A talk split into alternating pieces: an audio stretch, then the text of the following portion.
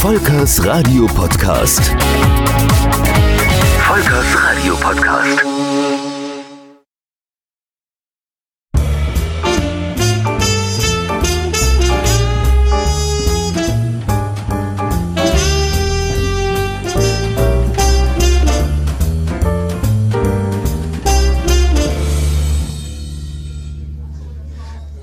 So, und damit steigen wir ein in das vierte Mainzer Gespräch. Es geht um ein richtig tolles Medium, ähm, das durchaus aus meiner Sicht vielleicht auch an der einen oder anderen Stelle vielleicht gerade in der Krise steckt, aber da kommen wir vielleicht heute drauf. Aber wir gucken erstmal zurück äh, in, in das Radio, denn ihr beide habt ja, zu einer Zeit Radio gemacht, da war das ein richtiges Massenmedium, ich würde fast sagen gleichwertig wie Fernsehen.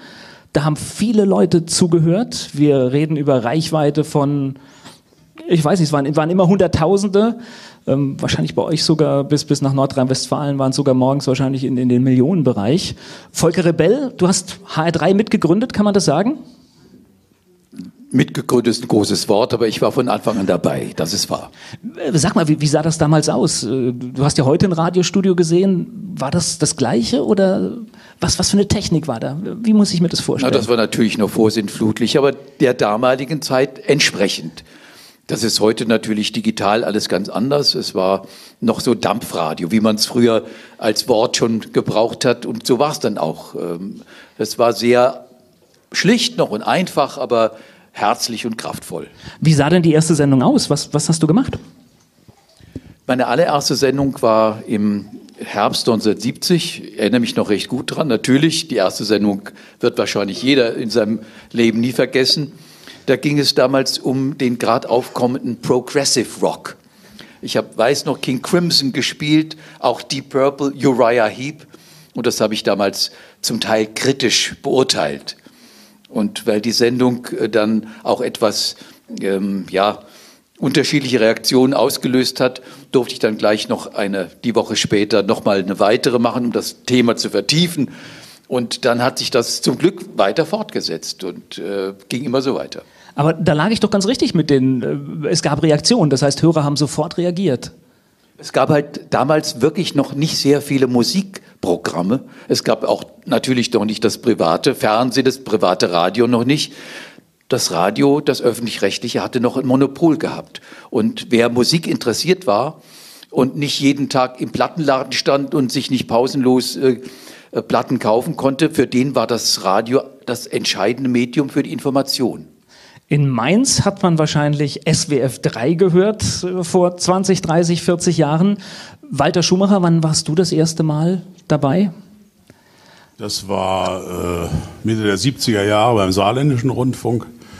Äh, eine Sendung mit dem Titel, wie er damals so im zweiten Programm auch äh, üblich war, Zwischen Saar und Mosel. Mhm. Und äh, später hieß es ja dann alles irgendwie Englisch. Und die Erkennungsmelodie war Miss Marple, Miss Marples Theme.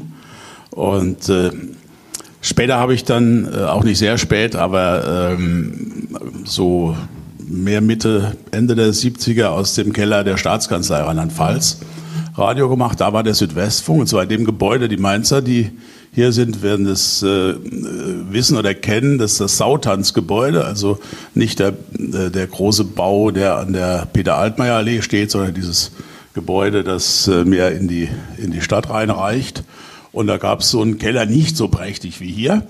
Und äh, da waren die Sendestudios drin. Also hier hätte man auch, äh, aber es ist schön, dass es so gekommen ist, wie es jetzt ist, aber man hätte auch ein Radiostudio machen können, bloß bräuchte man das heute nicht mehr. Den Raum bräuchte man nicht mehr. Nee, wäre einfacher.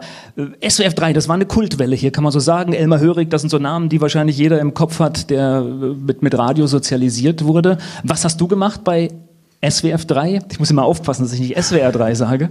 Ja, Sendungen, das kam aus Baden-Baden, da kommt es ja heute noch her. Und Baden-Baden ist, äh, sagen wir mal, für eine Rock- und Pop-Welle, ähm, wie das damals hieß, äh, nicht von vornherein der beste Standort, weil es eine Kurort ist, ein Ort äh, mit hoher Lebenserwartung, aber auch mit hohem Durchschnittsalter. Und, auch viel äh, Geld, ne? Geld ist auch, auch viel vorhanden. Viel Geld. Die Russen waren damals in den 80ern noch nicht da, aber äh, heute, äh, aber heute nicht mehr alle mit Geld. Und ähm, Baden-Baden, äh, das gehörte dazu zum guten Ton, wenn man bei SWF 3 war, dass man dieses Kaff, dass man das furchtbar fand und nicht zum Aushalten. Und die, die es am lautesten gesagt haben, die wohnen da heute noch im Ruhestand. Und äh, es hatte was, äh, was Ruhiges und das war auch gut. Man äh, war natürlich eine, äh, ja, schon eine Gemeinschaft, äh, die, die Redakteure, die Moderatoren und äh, auch innerhalb des Südwestfunks war man eine Insel und äh, das waren schon sehr, sehr schöne Zeiten und die mussten ja auch irgendwann mal vorbei sein. Frankfurt ist natürlich ein besserer Platz, ne? Große Metropole, große Stadt. Hat das einen Einfluss? Ich glaube, der EFN, der direkt neben dem HR war, hatte auch großen Einfluss auf das Programm. Aber natürlich war SWF 3 äh, so die, das Referenzprogramm gewesen für das Popradio hier in Deutschland. Und ich weiß, dass ähm, die HR3-Redakteure sich manches natürlich davon abgeguckt haben, wie das äh, der SWF macht, SWF 3. Und ich weiß auch, dass einige der Mitarbeiter so langsam abgekauft wurden, um äh, HR3 entsprechend äh, ähnlich populär zu machen, wie es SWF 3 damals war. Wobei ich jetzt sagen muss, also ich, ich gehörte zur HR3-Fraktion tatsächlich. Ich bin nur sonntags zu Elmar Hörig abgewandert und äh, HR3 hat halt äh, auch Leute geschaffen, die heute noch relativ, aber SWR kommt später auch noch drauf, gibt es natürlich auch noch eine Menge Leute, aber Radio-Personalities geschaffen, Werner Reinke, Thomas Koschwitz, Martin Hecht sind alle noch da. Keine Frage. Also sie sind alle nicht mehr da. Werner Reinke ist noch da, der behauptet sich noch nach wie vor und hoffentlich noch sehr lange. Ganz klar, also diese Persönlichkeiten, die hat der HR3 zum Glück äh, sich entwickeln lassen. Die gab es natürlich bei SWF 3 genauso, Elmar Hörig und äh, Frank Laufenberg natürlich. Das waren schon die ganz großen Namen. Die gab es zum Glück im HR auch genauso. Ich durfte ja mal ganz kurze Zeit beim Hessischen Rundfunk reinschauen und ich habe mich schwer getan mit der Struktur. Da wurde sehr viel diskutiert und auch über Dinge gesprochen. Ich, ich kam gar nicht auf die Idee, dass man über sowas sprechen kann. Man beschäftigt sich in solchen großen Anstalten auch viel mit sich selbst, oder? Das kann durchaus äh, so sein. Ich habe mich da auch meistens rausgehalten und habe versucht, mein sozusagen Privatradio innerhalb dieses öffentlich-rechtlichen zu machen. Man hat mich auch gewähren lassen. Ich war sozusagen als, als Experte für bestimmte Musikrichtungen akzeptiert und dann hat man mich einfach erstmal gewähren lassen. Aber ein ganz großes Privileg, oder? Das war ein enorm großes Privileg, vor allem, weil es ja immer mehr auch redaktionelle, nicht Kontrolle, redaktionelle Arbeit und Zuarbeit gab und man ganz wenigen Menschen, zu denen ich gehören durfte, sozusagen die gesamte Planung und Gestaltung der Sendung überlassen hat. Also auch meine Chefs wussten nicht so genau, was ich am nächsten Donnerstag eigentlich machen werde. Ich kam dann mit meinen Platten oder CDs rein und äh, habe dann alle überrascht, hoffe ich jedenfalls. Großes Vertrauen. Was hast, was hast du denn für Sendungen gemacht? Also eine Sendung, die hat ja bis heute überlebt, das ist Volkers Kramladen. Vielleicht fangen wir damit mal an. Was machst du da? Das war halt vom Namen her so eine Wundertüte. Dort durfte alles passieren, was äh, mir gerade einfiel und was mich gerade interessiert hat. Ähm, da habe ich Leute eingeladen, die äh, etwas schräge Sachen gemacht haben. Ich selber habe auch versucht, äh, Erzählradio zu machen, auch mal mit Literatur, mit Poesie zu arbeiten. Nebendran hatte ich halt noch so ganz klassische Musiksendungen. Eine hieß Rock theoretisch. Da durfte ich mich also der ich nie Musiklehrer war und nie im Grunde äh, theoretisch groß Ahnung von Musik hatte, durfte ich mich eben auslassen über musikalische Entwicklungen und, und Grundbegriffe und Strukturen. Eine andere Sendung hieß damals Avantgarde, weil der Name schon sagt, da wurden eben die auserlesenen, die ganz besonderen Musikformen gespielt.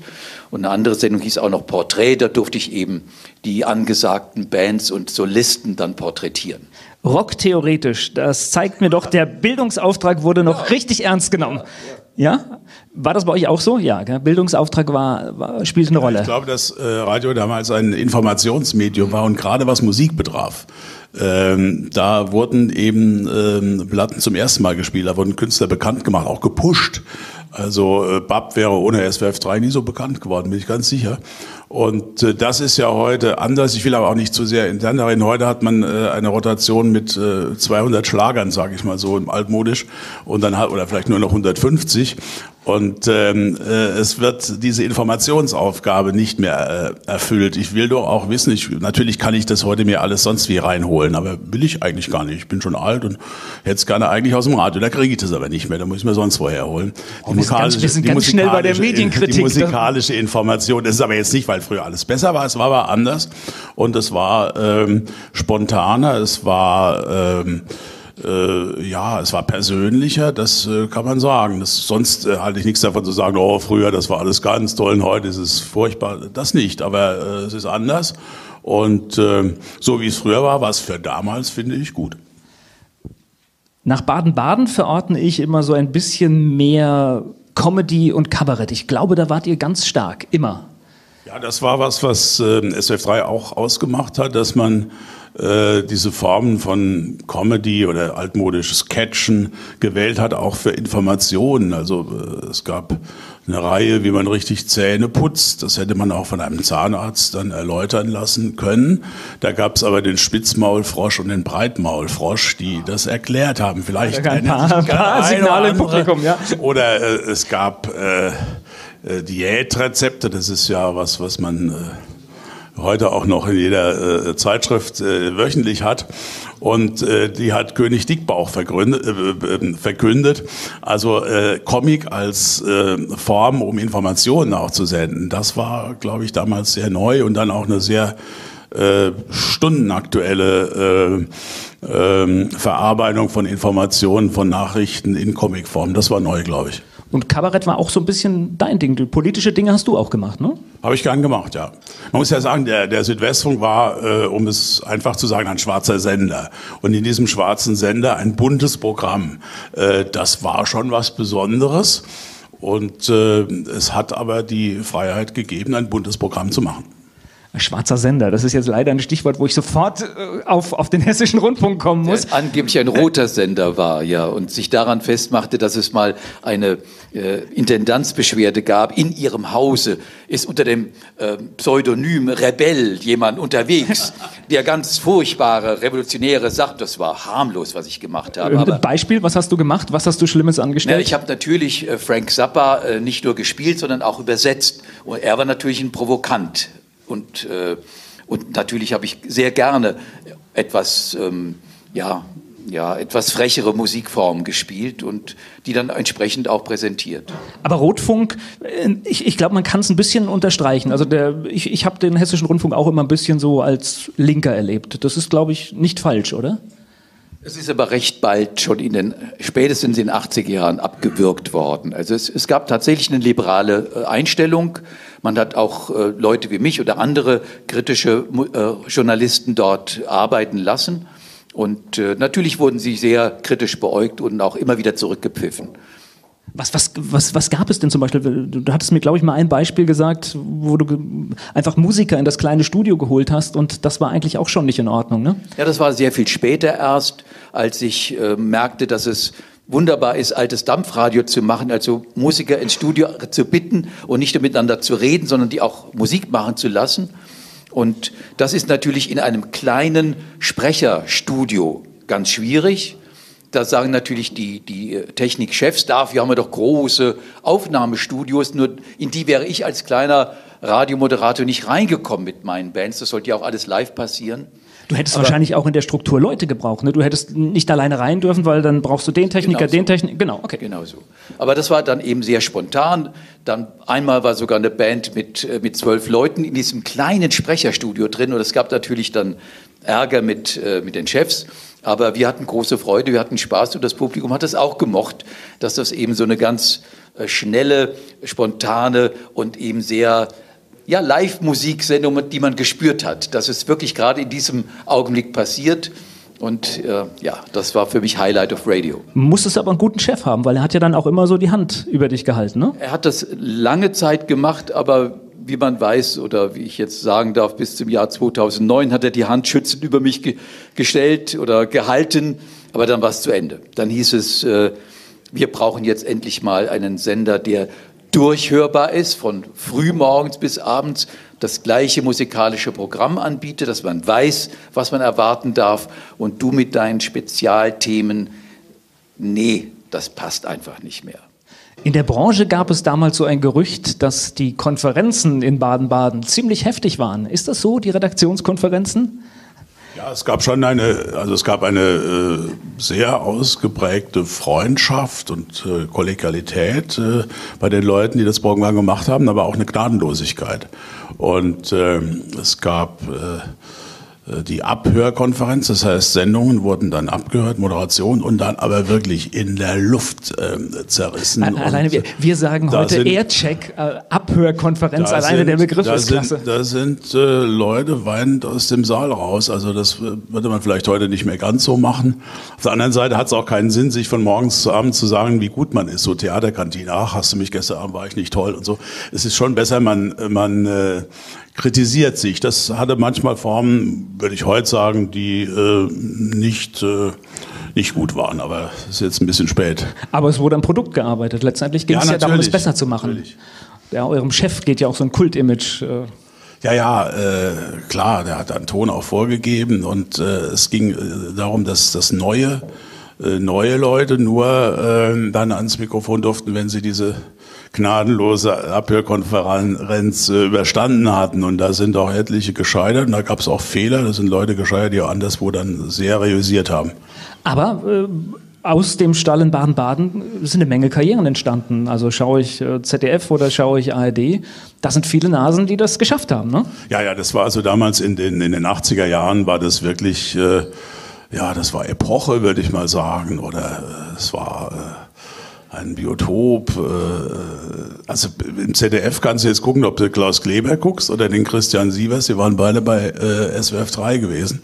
Und, äh, Anke Engelke nicht zu vergessen, Anke ja. Engelke jetzt im anderen Bereich, Frank Blasberg äh, Gero von Böhm, also man könnte da Elke Heidenreich, ja klar, die große Elke und äh, die konnten sich dort entwickeln und äh, das war vielleicht auch gerade dieser beschaulichen grünen, der grüne Salon, hat ein Schriftsteller mal über Baden-Baden geschrieben, besonders gut möglich, äh, dass man sich in Ruhe dort entwickeln kann, zwar gefordert, äh, aber nicht so sehr abgelenkt. Ja, und das liegt wirklich so im Grün, gell? so mitten, wenn man drauf schaut, so Wald, das ist schon sehr idyllisch, ne?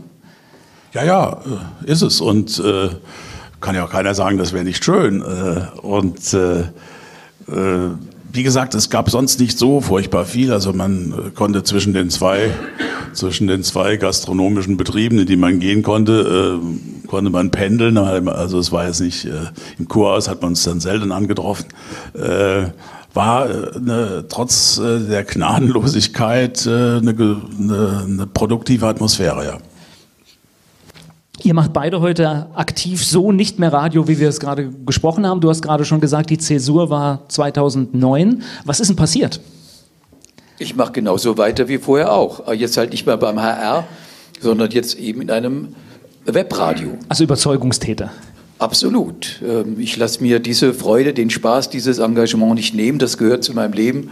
Und wenn ich das nicht mehr machen könnte, dann würde ich was wirklich sehr vermissen, hätte ich einen großen Verlust in meinem Leben. Und die Sendung ist tatsächlich noch genauso gut, wie ich sie in Erinnerung habe. Jeden zweiten Donnerstag gibt es eine neue Folge von Volkers Kramladen. Was waren denn die Argumente, warum es im HR um 23 Uhr keinen Sendeplatz mehr gibt?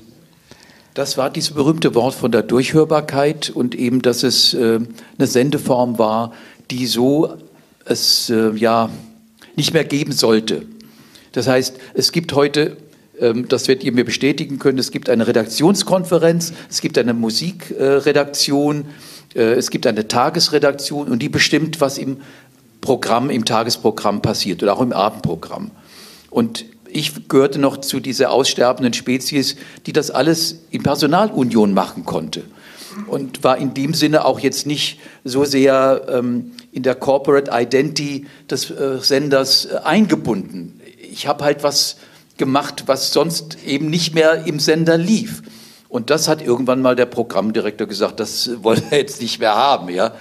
Ähm, es ist zwar okay, was Sie da treiben, aber machen Sie es bitte woanders, nicht mehr bei uns. Du hattest aber richtige Hörerzahlen. Das heißt, für einen späten Abend war das eine hohe fünfstellige Zahl. Das heißt, da haben ja viele Leute bewusst eingeschaltet. Ja, natürlich gibt es doch ganz, ganz viele Musikinteressenten wie mich auch, die interessiert sind an dem, was in der Musikszene Neues, Modernes, Aufregendes passiert und die gerne darüber informiert sein wollen. Und wenn man den ganzen Tag eben nur aus wie du schon sagtest, aus der Rotation 150 Titel spielst, dann ist das ermüdend, das ist langweilig, das sind die Musikinteressenten schon längst weg. Also haben wir immer gedacht, warum kann auch ein öffentlich-rechtlicher in einem formatierten Radio, was heißt, formatiert heißt, es soll bestimmte äh, Systeme reproduzieren. Warum kann man nicht abends, wenn sowieso der Normalhörer schon Fernsehen guckt oder zu Bett geht, warum kann man da nicht ein Spezialprogramm machen für die individuellen Spezialisten,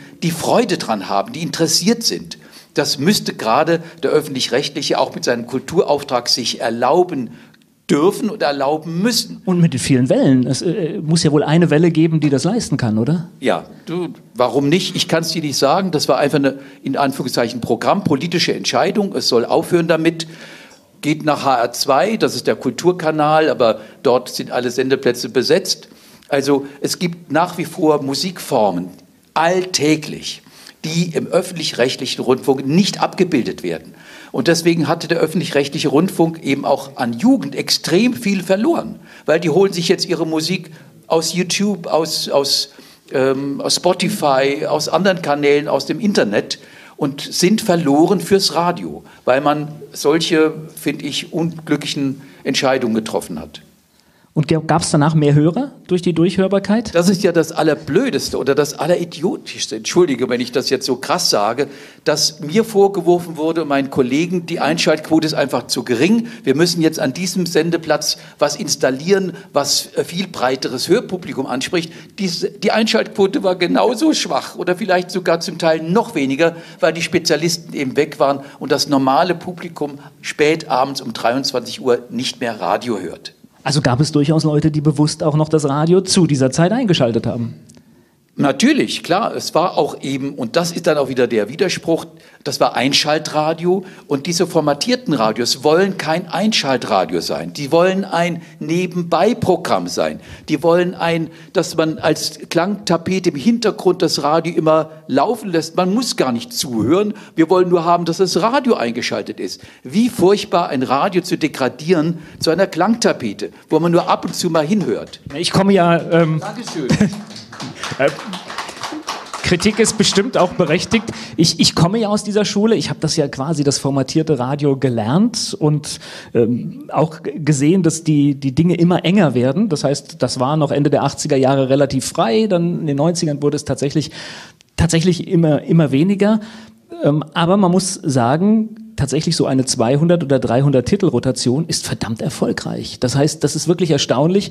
Wenn man durch Berlin fährt zum Beispiel, da gibt es Radiostationen, die spielen 250 Titel den ganzen Tag und sind meistgehörter Sender der Stadt. Und wenn sie die Quote steigern wollen, dann nehmen die Musik raus und spielen noch weniger. Aber warum das so ist, Marktforschung führt irgendwie zu so einem Ergebnis. Bei dir war die Zäsur aber eine andere. Du hast die Seite gewechselt, ne? Ja, ich bin dann äh, in die Politik und äh, das war kein Plan, das äh, kam einfach so. Da hat mich äh, im Frühjahr 1994 äh, ein Mann namens Kurt Beck angerufen und gesagt, äh, können wir uns mal unterhalten. Du weißt, wir haben uns deshalb geduzt, weil wir beide in der SPD waren, auch noch sind. Und ähm, ähm, ich äh, weiß ja, ich werde Ministerpräsident im Herbst und ähm, würdest du Regierungssprecher werden wollen. Und dann habe ich gar nicht so lange überlegt, weil das so ein Abschnitt im Leben war, ähm, so gut Anfang 40, und man so, ach, man könnte auch mal was anderes probieren und äh, testen, ob man das kann. Ich habe mir angemaßt zu meinen, dass ich Radio könne. Und daraus sind dann, ähm, sind dann äh, viele Jahre geworden, insgesamt äh, 22. Ich war dann noch äh, Staatssekretär für, für Kultur im Bildungsministerium und das hat aber 94 keiner gewusst. Also, ich dass sagen, das 22 Jahre dauern würde. Ich weiß noch, dass die, die Experten äh, beim äh, Südwestfunk damals in der Politikredaktion gesagt, naja, und es wird dann, jetzt wenn der Beck dann kommt, dann ist das bei der nächsten Landtagswahl vorbei und äh, dann kommen wieder die geordneten Verhältnisse, die wir seit 1947 in Rheinland-Pfalz kennen und dann ist es rum. Und da war natürlich auch äh, sagen wir mal, die Hoffnung, äh, die Mutter der Gedankenlosigkeit. Aber äh, ich wollte schon sagen, das ist schon ein bisschen mutig, äh, weil strukturell war das jetzt ja nicht zu erwarten, dass die SPD ja, ja, auch, auch heute ein, noch letztendlich. Ein gewisses, ja, das Risiko ist, äh, da war 94 äh, fing Beck an, 96 war die Landtagswahl die nächste. Und die hätte schief gehen können. Äh, Johannes Gerster hier aus Mainz war damals der, der Spitzenkandidat der CDU. Wenn das schief gegangen wäre, dann hätte ich geguckt, wo ich äh, wieder Arbeit finde. Dann wäre ich sicherlich nicht, äh, wäre auch schwer möglich gewesen. hätte auch den Spott, glaube ich, nicht ertragen, da wieder jetzt zum Südwestfunk zurückzugehen. Aber irgendwie wäre es ja auch weitergegangen. Aber so war es dann auch gut. Um das noch zu sagen, wenn man dann eine Weile in der Politik ist, das ist schon ansteckend. Und dann ähm, findet man nicht so einfach wieder raus. Man ist auch dann verbrannt für manche äh, Jobs. Äh, ähm, jedenfalls, wenn man äh, auf der SPD-Seite ist. Äh, bei der CSU ist es anders. Da war der Regierungssprecher Wilhelm bei Merkel und jetzt ist er in den Landesbayerischen Rundfunks. Das geht da einfacher, aber es sind auch halt, das sind andere ähm, Verhältnisse, ja. Und äh, dann äh, habe ich äh, jetzt nach, nach dem Ruhestand dann doch sagen müssen, das war kein Fehler damals und es gab da Ereignisse und Erlebnisse, die die man äh, im Radio nicht äh, gehabt hätte. Natürlich hat einem das Radio immer ein bisschen gefehlt und äh, da, wo der Südwestfunk seine Studios hatte, in, im Sautanz in der Staatskanzlei, da ist die Materialausgabe dann und da ist äh, Archiv und da tut es einem schon ein bisschen leid, wenn man das so sieht und dass das jetzt äh, nur noch Lager ist. Kann man sich als Regierungssprecher auch kreativ ausleben? Ja, klar, du bist ja auch äh, äh, ja, man kann auch mal eine Pointe versuchen. Die kann, die kann glücken und die kann auch, die kann auch daneben gehen. Das gibt's auch. Und man muss schnell sein. Also man kann, äh, das, was man am Radio lernt, kann man in der Politik, jedenfalls in der Kommunikation von Politik auch sehr gut anwenden. Es muss ganz schnell gehen und äh, wenn du nicht als Erster oder ganz schnell raus bist, dann ist es gerade egal. Äh, ein paar Stunden später ist dann schon zu spät. Das kann man lernen. Auch, dass man was zusammenfassen kann, was man beim Radioprogramm wie SWF3 auch gelernt hat. Ich muss das in drei Minuten sagen. Ich kann da nicht lang rumlabern. Das ist auch in der Politik hilfreich, wenn man äh, was auf den Punkt bringen kann und äh, ja. Da merkt man auch eine andere Zeit. Ihr hattet noch drei Minuten für einen Beitrag. Ja, es waren schon mehr auch noch. Also aber bei fünf war meistens ein bisschen, oh, ja, reicht jetzt. Ähm, ja, heute ist es noch kürzer, ja. Gut, die Leute sind ja auch schneller geworden heute. Hast du mal ein Beispiel, was du, wenn du dich erklären musstest der Presse, was du anders gemacht hast?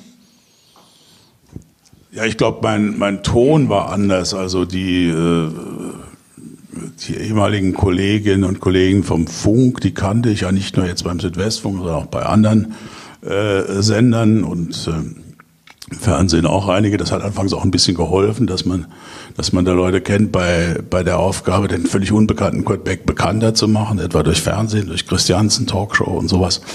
Und ähm, da hat es äh, geholfen. Und vielleicht ein anderer Ton, dass man äh, selber äh, gedacht hat oder äh, nein, gesagt hat oder äh, anklingen äh, ließ. Äh, ähm, dass man das zwar ernst nimmt, aber dass man das jetzt hier nicht um Leben und Tod geht. Das ist ja in der Landespolitik auch äh, das Gute, sage ich mal. Da geht es nie um Krieg und Frieden. Es geht schon darum, ob ich jetzt äh, diese Schulform oder eine andere, aber darüber kann man immer vernünftig äh, hoffentlich diskutieren. Äh, es geht nicht um die letzten äh, Fragen, um Todesstrafe oder nicht Todesstrafe. Es geht äh, um ähm, Sachthemen, die man so oder anders ähm, äh, lösen kann und äh, man kann da, glaube ich, vernünftiger diskutieren. Man könnte. Bei dir gibt es auch ein Leben nach dem Radio. Du bist, eigentlich kann man sagen, so gerade Start-up-Unternehmensgründer, ne? Du sprichst jetzt meine kleine Bühne an. Darf ich aber zuvor noch, was mir gerade einfiel, noch mal ein kleines Wort zum, zum, Privatradio und zur Entwicklung des Radios überhaupt in Deutschland noch was, was einflechten. Ich glaube nämlich, dass die Einführung des Privatradios in Deutschland eine Zäsur fürs Radio insgesamt gebracht hat. Ich habe was Interessantes gelesen, dass der Herr Postminister unter Helmut Kohl, nämlich Schwarz-Schilling, mit einem riesen Milliardenaufwand das Kabelsystem eingeführt hat und der Grund war, hat er später in einem Interview gesagt, ich hoffe, dass es keine Fake News sind, ich habe das gelesen im Spiegel, er hat gesagt, ja, diese kommerziellen Radios, die jetzt damit möglich war, das kommerzielle Fernsehen, würde wahrscheinlich in seiner Ausrichtung konservativer sein, um möglichst viel Publikum zu erreichen und würde dadurch wahrscheinlich CDU näher sein. Hat er so wörtlich gesagt. Was ist passiert? Tatsächlich haben diese Privatradios im Privatfernsehen, indem sie sich konzentriert haben auf das, was die Leute vorwiegend interessiert, erstmal enorme Erfolg gehabt. Ich höre mit Entsetzen manchmal FFH, wo ich den Eindruck habe, hier werden Hörer gekauft. Wir bieten euch 1000 Euro, ja, wenn ihr äh, ständig zuhört und wenn wir euch anrufen, erreichen euch zu Hause. Äh, also solche Gemeinspiele, mit denen Hörer tatsächlich geködert und gekauft werden, ist unglaublich eklig.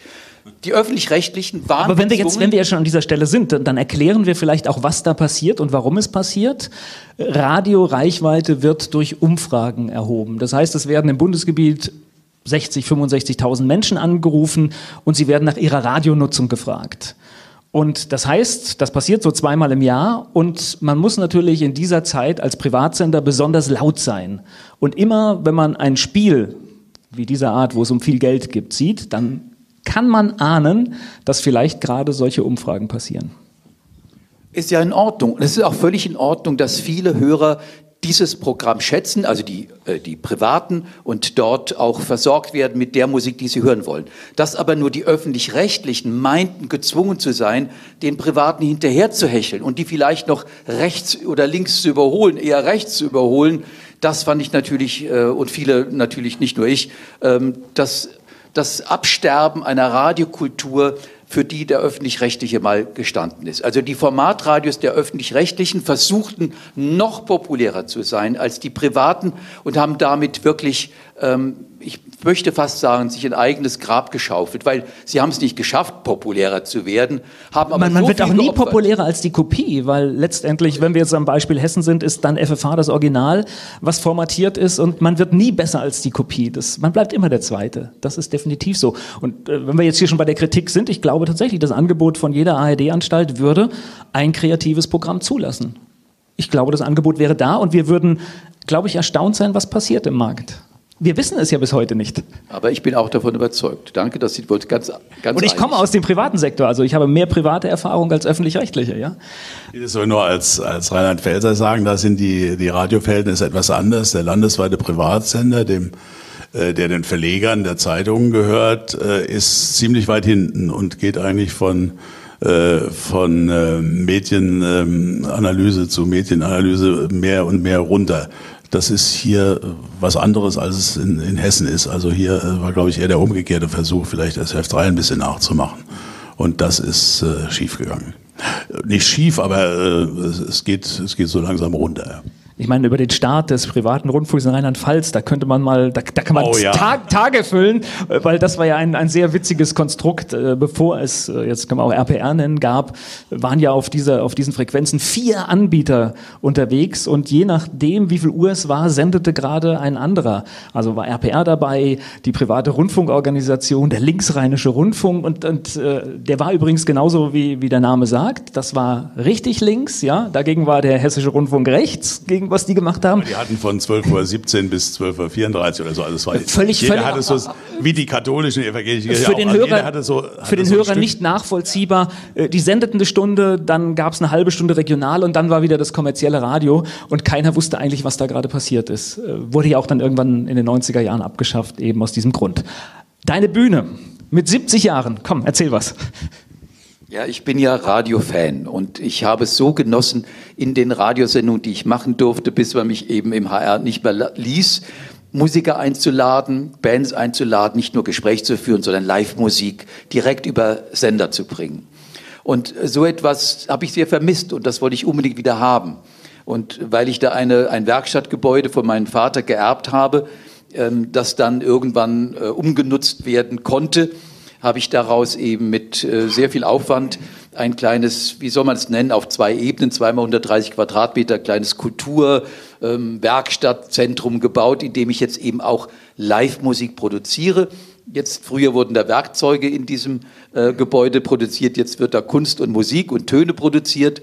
Und ich freue mich total, dass ich da wunderbare Musiker einladen kann, die ich dann äh, vor Publikum natürlich, maximal 75 Plätze habe ich, präsentieren kann. Ich nehme diese Sendungen auf, ich spüre, ich führe nachher ein Interview mit den Künstlern und bastle daraus eine Radiosendung. Und das macht mich glücklich. Da merkt man die Liebe zum Thema. Aber mit 70, da denken viele ans Aufhören und du sprühst da voller Energie, springst auch selbst rum während den Veranstaltungen, bist da, kümmerst dich um alles.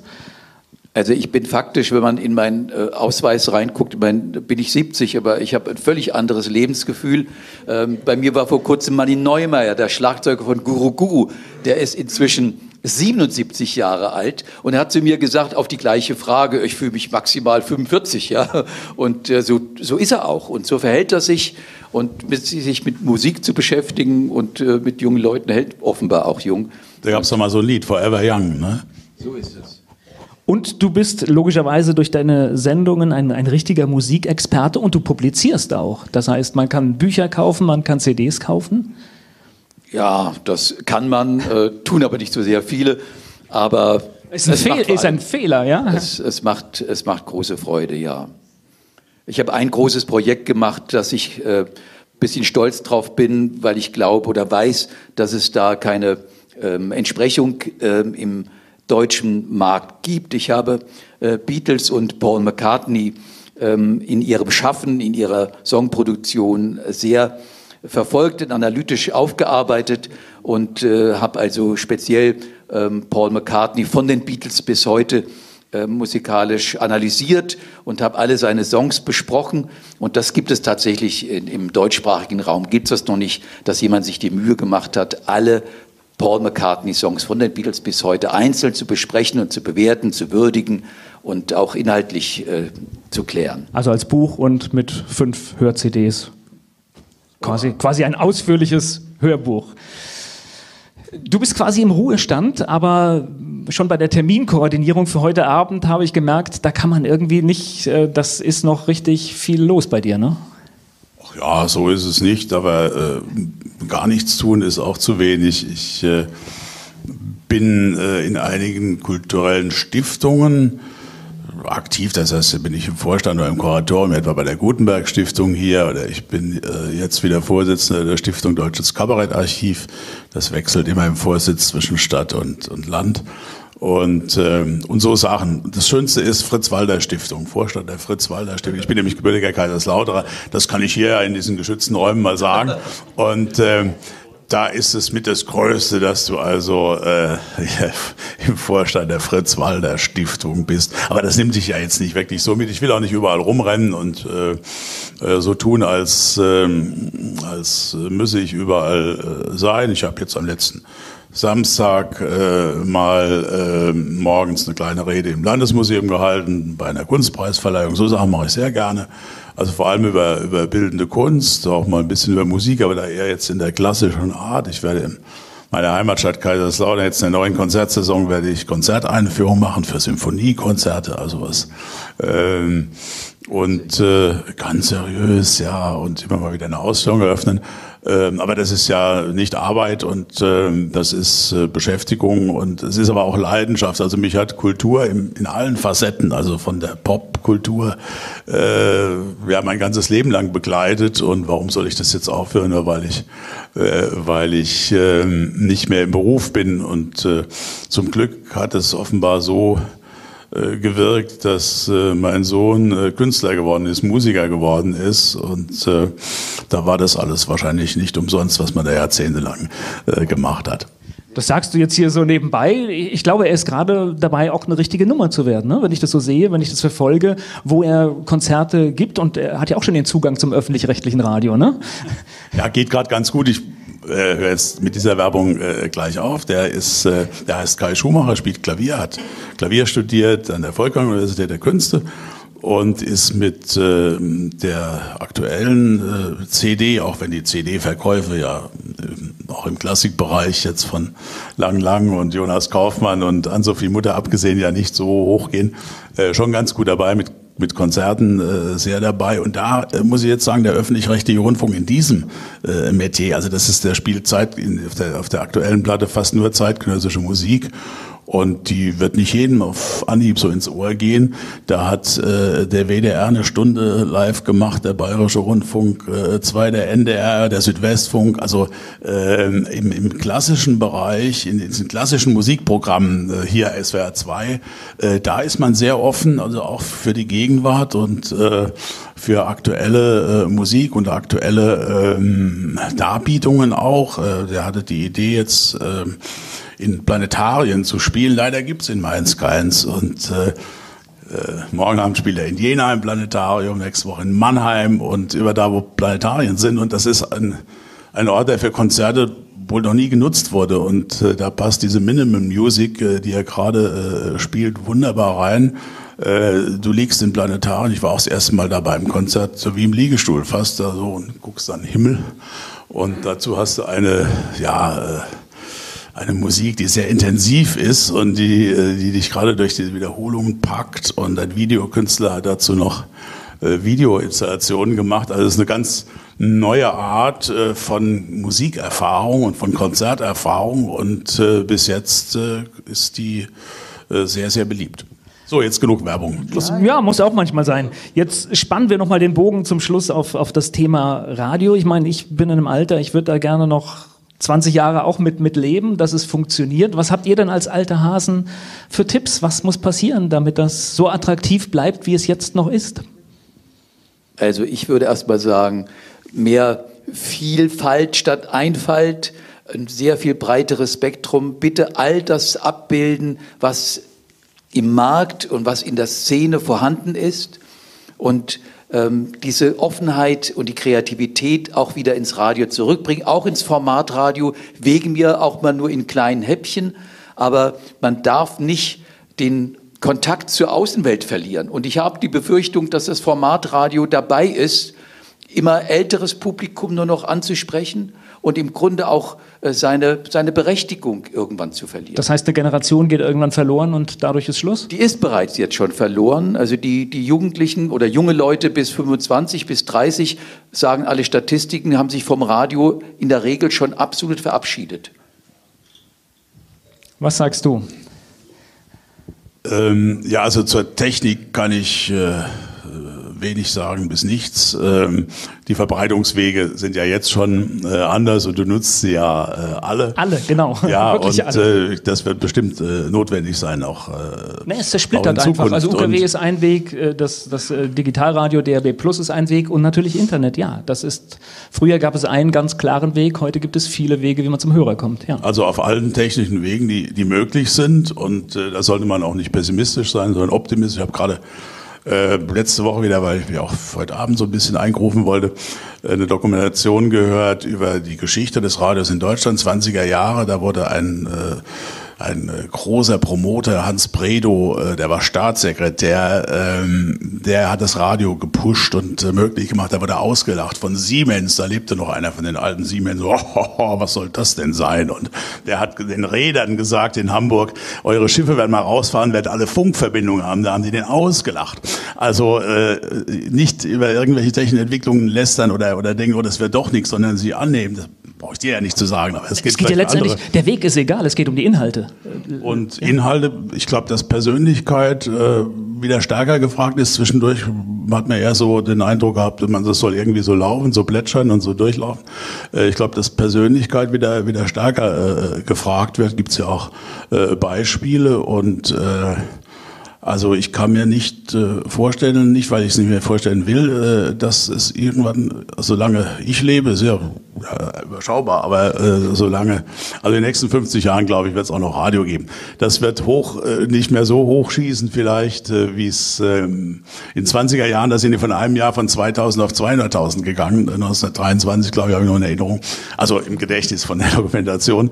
Ähm, das äh, vielleicht nicht, aber speziell auch. Und dann außerhalb Deutschlands, äh, äh ich durfte, musste mit Goldbeck mal nach Afghanistan und da ist das Radio ein ganz äh, großes, auch Propagandainstrument der äh, der alliierten Kräfte dort gewesen, weil das Fernsehen schwierig ist in der Landschaft. Ein Radio kriegt man leicht und in Afrika ist auch Radio, Ruanda Radio ganz wichtig.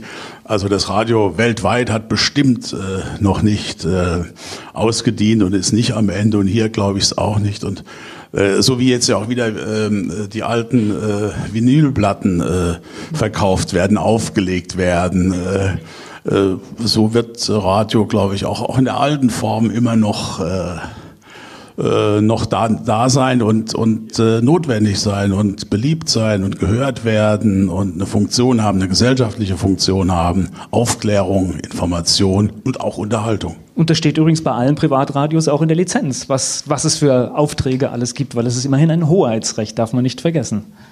Und ich würde gerne noch sagen, Radio ist das Medium des Hörens und des Zuhörens. Und in unserer Gesellschaft wird es immer, immer wichtiger, dass wir uns einander zuhören, dass wir tolerant miteinander umgehen und dass wir aufeinander zugehen und uns erstmal ausreden lassen und hören, was der andere zu sagen hat. Ach, ich hätte noch so viel gehabt, aber wir kommen langsam zum Ende. Du, du, eins noch, du, du, singst auch selbst auf der Bühne ne? und hast auch im Radio schon selbst gesungen. Ach, das muss ich noch loswerden, weil ich habe irgendwann donnerstags abends ihn gehört und dann hat er die Gitarre ausgepackt und anstatt zu moderieren, hat er die Titel angesungen. Ja, musst jetzt durch.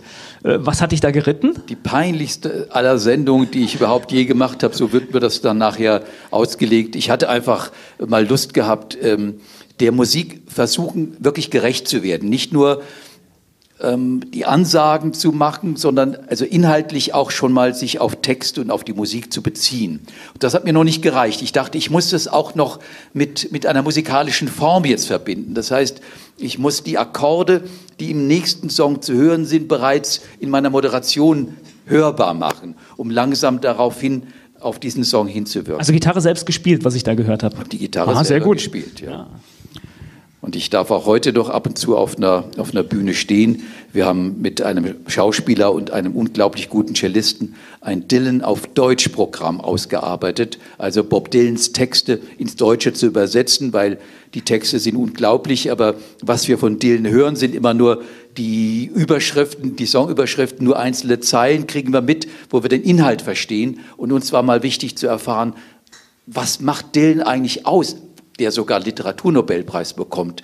Also wir haben es ins Deutsche übersetzt und wir tingeln damit, sind jetzt am Samstag äh, hier auch in der Nähe irgendwo, weiß jetzt nicht genau, im, im, im äh, Schloss. Ja, noch ist mal, hör auch mit Werbung. Nein, ja. nein, der ist nicht das, vorbereitet. Nein, das muss man wirklich, das ist doch, doch. Aber kann man nachlesen. Volker-rebell.de steht alles auf der Webseite drauf. Also, wann hört ihr Radio? Letzte Frage. Oder hört ihr kein Radio mehr? Natürlich, ich höre auf jeden Fall noch Radio, aber zu meiner Schande muss ich gestehen, meistens im, ähm, im Auto, äh, im Autoradio. Zu Hause bin ich doch immer noch häufiger mit ähm, Radio produzieren beschäftigt, als dass ich Zeit hätte, zu, äh, selber zu hören. Also es gehört auch zu meinem Leben nach wie vor dazu. Dein Natürlich, alter Arbeitgeber oder was hörst du? Ich höre HR Info vornehmlich, ich höre, äh, ja, ich höre Deutschlandfunk vornehmlich, ich höre auch in HR2 immer rein, aber HR3 ähm, gefällt mir nicht mehr so sehr gut. Manchmal ertrage ich sogar es nicht. Aber das ist jetzt was ganz Privates. Ich streichen, bitte, bitte schneiden, nehme es wieder zurück. Ja. Und Walter Schumacher? Ja, im Auto sowieso und ähm, auch äh, tags und abends, aber nicht früh äh, morgens. Das äh, kann ich nicht mehr. Über Jahre meines Lebens habe ich geopfert für die Hörerinnen und Hörer und habe Frühsendungen gemacht beim alten Südwestfunk in Mainz. Guten Morgen aus Mainz.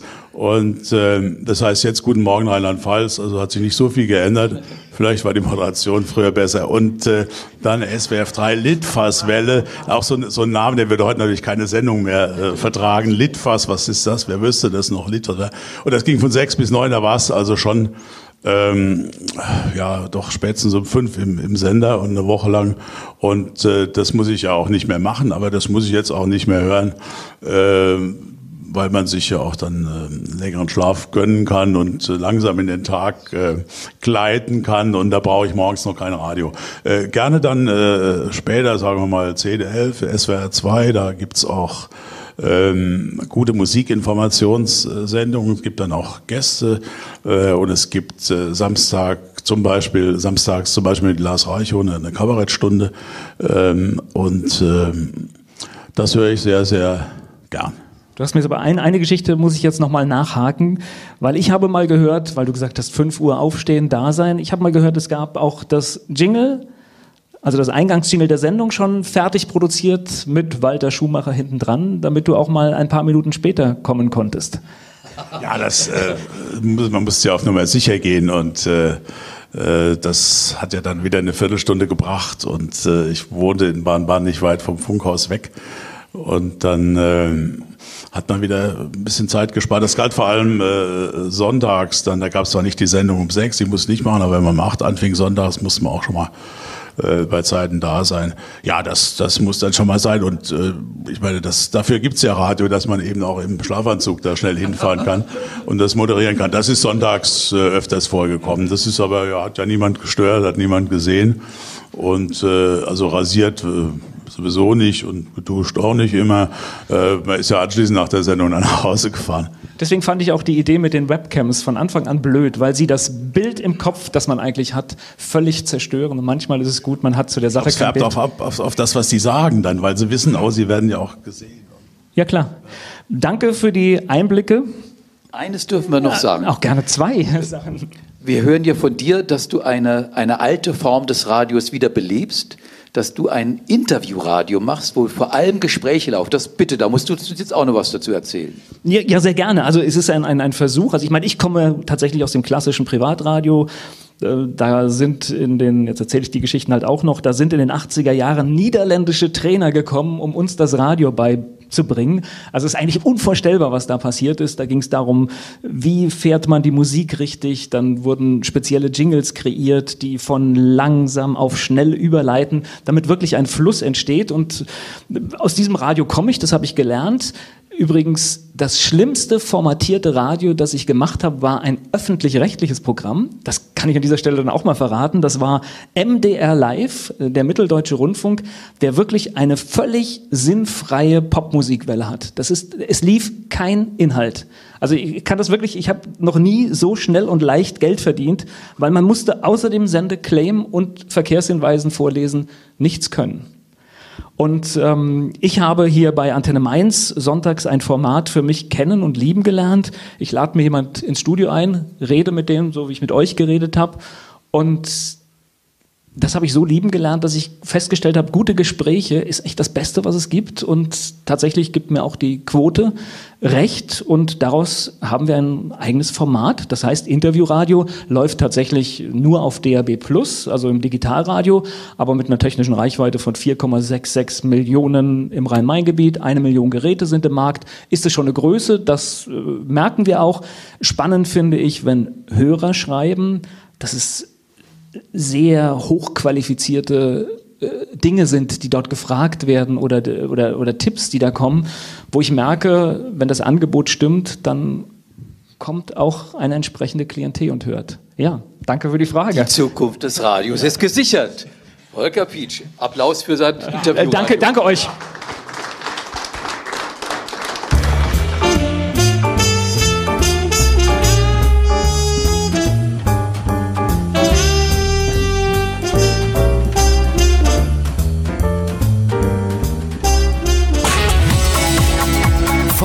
Volkers Radio Podcast. Volkers Radio Podcast.